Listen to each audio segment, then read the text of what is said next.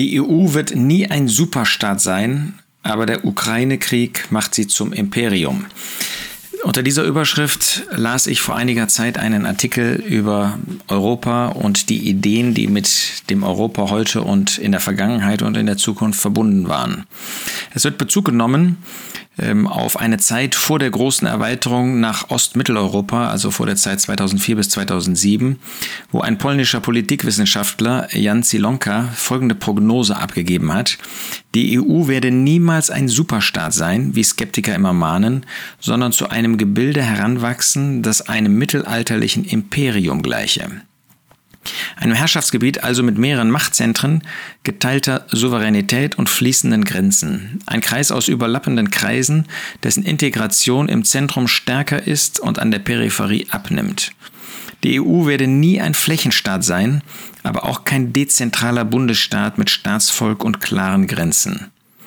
Nicht als Vorbild, eher als Inspiration ähm, verweist Zilonka auf das Heilige Römische Reich 962 bis 1806.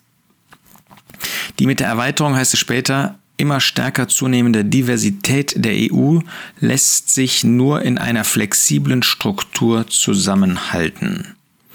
Und dann wird auch über die Führungsmächte wie Deutschland und Frankreich gesprochen und wie sie in dem rivalisierenden Umfeld auch mit Amerika und China zurechtkommen.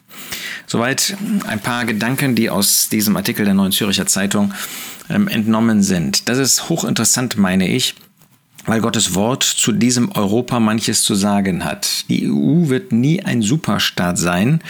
Und wir haben das gesehen, mehr so überlappende Kreise, nicht ein Herrschaftsgebiet ähm, nicht ähm, oder, oder eben nicht so ein Staat, sondern mehr so ein Herrschaftsgebiet, ähm, vielleicht wie ein Reich. Bloß das Römische Reich, das bestand natürlich auch aus verschiedenen ähm, Gebieten, aber es war eben ein Reich, was von einer zentralen Person gesteuert wurde. Nun genau das wird mit Europa passieren. Gottes Wort sagt in seinem prophetischen Teil, zum Beispiel in Offenbarung 17, ganz deutlich, dass da Europa verglichen wird mit einem Tier. Das ist schon in Kapitel 13 dieses erste Tier. Und über dieses Tier sagt der Engel zu Johannes, äh, Offenbarung 17, Vers 7, ich will dir das Geheimnis der Frau, das ist die ähm, Endform der Kirche, der katholischen Kirche, ohne Christus dann, ähm, also wenn äh, alle Gläubigen, auch jetzt gibt es noch Gläubige in der katholischen Kirche, aber wenn diese Gläubigen nicht mehr da sein werden, weil wir entrückt sein werden, ähm, dann wird diese Frau eben als Hure, als Prostituierte beschrieben. Und ähm, Johannes soll das Geheimnis der Frau und des Tieres, das sie trägt, und dieses Tier, das ist ein Symbol für das römische, für Europa, für das römische, künftige römische Reich, das die sieben Köpfe und die zehn Hörner hat. So, dieses ähm, Tier, ähm, wer sich da ein bisschen mehr für interessiert, der mag auf Bibelkommentare die Betrachtung zu äh, dem Buch der Offenbarung sich anschauen oder auf Bible Teaching ähm, gibt es eine ganze Serie über das Buch der Offenbarung. Da ist auch, ähm, sind auch Hinweise zu Offenbarung 13 zum Beispiel zu finden, wo diese beiden Tiere, der römische Kaiser und auch der Antichrist, beschrieben werden und erklärt werden. Und hier finden wir jetzt diese zehn Hörner erklärt in Offenbarung 17 ab Vers 12. Und die zehn Hörner, die du sahst, sind zehn Könige, die noch kein Königreich empfangen haben, aber sie empfangen Gewalt wie Könige für eine Stunde mit dem Tier. Das Tier eben ein Symbol des römischen Reiches, des neuen Europa. Wir können nicht sagen, das ist die EU, ähm, denn sie ist das nicht. Ähm, wir haben nicht zehn Staaten, wir haben nicht zehn Länder, das ist keine symbolische Zahl hier, sondern ähm, die Zahl zehn, weil sie auch im Alten Testament schon vorkommt und dort in einem Zusammenhang, wo deutlich wird, dass es wirklich um diese Zahlen geht, werden wirklich zehn Länder sein. Wie also auch immer das passieren wird, ob sich die EU jetzt nach diesen Querelen neu formieren wird, neu entstehen wird. Ob es ein Kern-Europa geben wird oder so, können wir nicht genau sagen. Aber es wird jedenfalls buchstäblich zehn Länder umfassen, dieses künftige Europa, dieses künftige römische Reich. Und da gibt es, jedes einzelne dieser Länder hat einen Regenten, König. König. Ähm, ob ähm, das jetzt wirklich eine solche Königsherrschaft sein wird, wie sie früher war, gut möglich.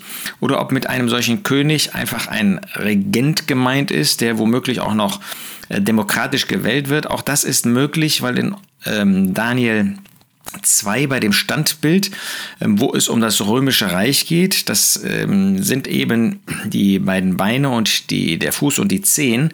Und ähm, da wird deutlich, dass das eine Vermischung ist äh, mit Ton. Und äh, das könnte ein Hinweis auf demokratische Elemente sein.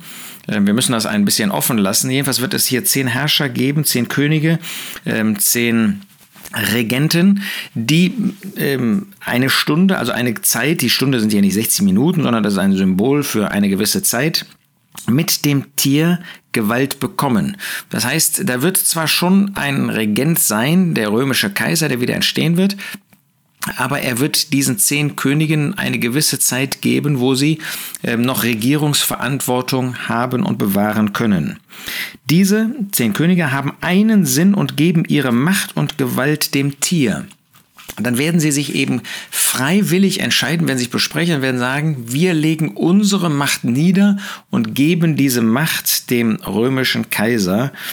Diese werden mit dem Lamm, Vers 14, Krieg führen und das Lamm wird sie überwinden, denn er ist Herr der Herren und König der Könige und die mit ihm sind Berufene, Auserwählte und Treue. Das heißt, ähm, ihr Ziel wird sein, Europa wird sich mit Israel verbinden, wird gegen den Feind Israels, den Assyrer, der von Russland ähm, geprägt ist, von Russland unterstützt wird, von Russland inspiriert ist, ähm, womöglich das heutige Syrien, Türkei.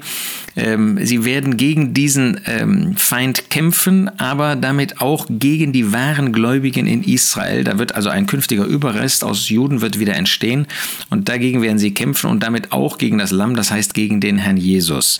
Das wird ihr ganzes Bestreben sein.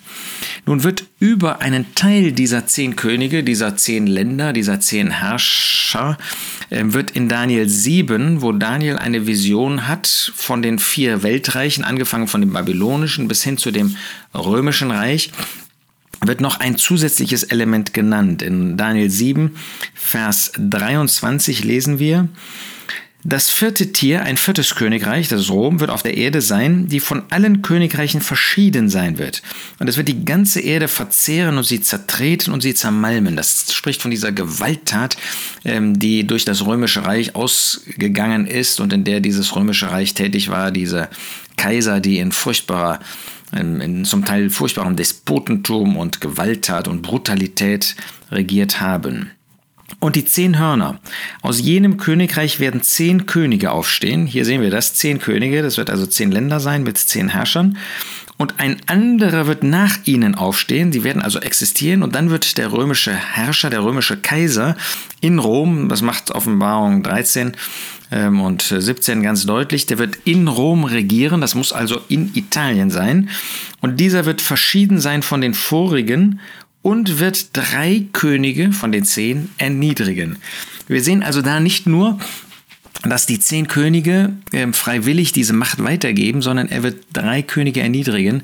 Das heißt, es wird innerhalb dieses römischen Reiches, innerhalb dieses wieder entstehenden Europas, was ja heute schon ähm, entstanden ist, aber in welcher Form auch immer das dann in der Zukunft, welchem Zuschnitt das sein wird, ob es Länder geben wird, die sich miteinander zusammenschließen ähm, oder ob es buchstäblich zehn Länder sind, auch die heute schon existieren, die äh, dann innerhalb Europas einen solchen ähm, Zusammenschluss haben. Das äh, muss man jetzt offen lassen.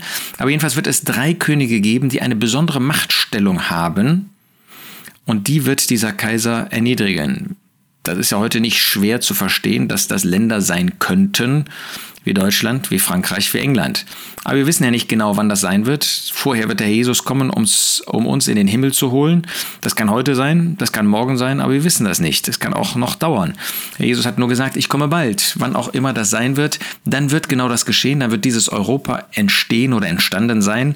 Dann wird es drei Machtzentren geben und die wird dieser römische Herrscher erniedrigen und wird dann die ganze Macht an sich ziehen.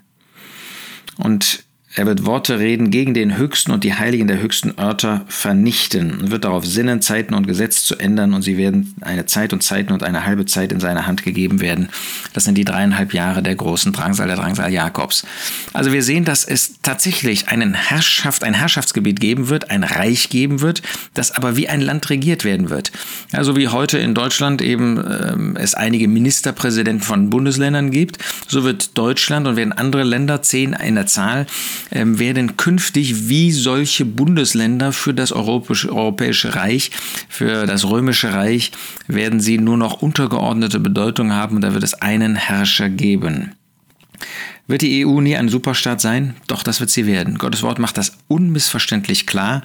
Und das wird ein furchtbarer Staat sein, dass wer da leben wird, ähm, der heute schon lebt, der kann sicher sein, dass er verloren geht. Für den gibt es keine Hoffnung. 2. Thessalonicher 2 macht ganz deutlich, dass es keine zweite Chance gibt. Wer heute das Evangelium ablehnt, der wird dann zwar dieses Reich, diese Reichszeit erleben, wird vielleicht sich sogar verbinden mit den Machthabern, aber wird dann ein furchtbares Gericht erleben von dem Herrn Jesus, vielleicht auch von dem römischen Kaiser selbst und wird dann vor den großen weißen Thron einmal gestellt werden und dort dann in die Hölle geworfen werden. Heute gibt es noch Hoffnung, heute gibt es noch die Möglichkeit umzukehren. Dann wird es zu spät sein. Und wer sich mit Politik ein bisschen beschäftigt, der wird hier eben aus Gottes Wort lernen, wohin das geht. Die Politik, die geht nicht, wird sich nicht zum Besseren entwickeln. Da wird es keine Erweckung oder dergleichen geben, sondern da wird es furchtbare Entwicklungen geben, die wir als Gläubige, die wir an den Herrn Jesus glauben, nicht miterleben müssen, jedenfalls nicht in ihrem Endstadium, sondern wir haben die Hoffnung. Der Jesus kommt wieder, er hat uns zugesagt, bald zu kommen. Warten wir auf ihn? Leben wir so als Himmelsbürger, die ein Zeugnis haben in dieser Welt, die vor allen Dingen Gott einen Wohnplatz hier auf dieser Erde geben, wo er wohnen kann und wo wir ihn in Geist und Wahrheit anbeten können.